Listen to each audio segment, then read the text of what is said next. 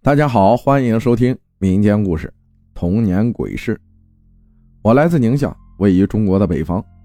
冬天的夜晚特别漫长，早晨七点多天还是黑的。事情发生在二零零六年，当时我上小学五年级，我住的是一栋比较老旧的居民楼，楼道里没有灯，窗户也因为年久失修无法闭合。每天早晨上学时，我都要依靠路灯透过窗户洒进楼道的微弱光线下楼。当我走到二楼拐弯处时，突然感觉后背一阵凉意袭来。我抬头一看，发现一个长发女子出现在我的面前。她系着一条黄白相间的围巾，穿着整洁。我和那女子对视了几秒钟，却没看清她的面容。那时我还小，没有太多杂念，只是觉得在这栋楼里从未见过这个人。正当我思索之际，那位女子向我侧了侧身子，为我让出了道路。我顺着她让出的路继续下楼，刚走到拐角，楼道突然变得异常安静，我甚至能听到自己的心跳和呼吸声。这时我才意识到，和我擦肩而过的这位女子竟然没有呼吸和脚步声。我回头看了她一眼。这一眼吓得我差点尿裤子。那个女子僵硬地将脖子扭向一侧，她的样子就像恐怖片里的一样。我顿时浑身起了鸡皮疙瘩，真切地体会到了毛骨悚然的感觉。紧接着，我吓得扭头就往单元门口跑去。到了单元门口，路灯的光线稍微强了一些，这让我稍微平静了一些。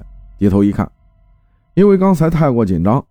右脚把左脚的鞋带踩开了。正当我低头系鞋带时，楼道里传来了一声凄厉的惨叫，声音和恐怖片里的一模一样。我环顾四周后，发现楼下早餐店铺的阿姨也朝我家楼道的方向张望。确定我不是幻听后，才松了一口气。我快速跑到学校，期间没有和我同学讲这件事因为我知道没有人会信我的。当天中午回家吃饭时，我和妈妈聊起早晨的诡异经历。妈妈愣了几秒后告诉我，她在五点上班时也曾在二楼楼道拐弯处看到那个人，而且同样没有听到脚步声和呼气声。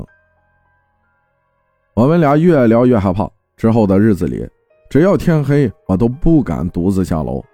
半个多月过去了，小孩子忘性大，这个事情。渐渐被我遗忘了。然而有一天傍晚放学回家时，我在二楼那个位置一脚踩空，从楼梯上滚了下去。当时并没有觉得有什么大碍。第二天要上学时，才发现腰疼的站不起来了。家人把我送到医院拍片检查，结果出来后，大夫说。腰椎没有问题，可能是扭伤了，需要休息。可是在家躺了快十天，依然没有好转的迹象。我妈妈觉得这与上次楼道碰到那个女人有关，于是去找了一个老家的神婆求教。神婆说了，我们家这些年发生的大小事情，所说的这些事情都。实际发生过，包括我在某年某月某天某时，在自家楼道碰到了脏东西，并冲撞了他。神婆说，他并非有意伤害我，否则后果会更加的严重。他还告诉我，以后走夜路觉得后背发凉、心里害怕的时候，可以用手把头发往后蹭三下。然后放心大胆的走。随后，神婆还给我妈带了一包黄表纸烧的灰和香炉灰回家给我冲水喝。喝完后，第二天起床就能正常下地了，痛感几乎没有了。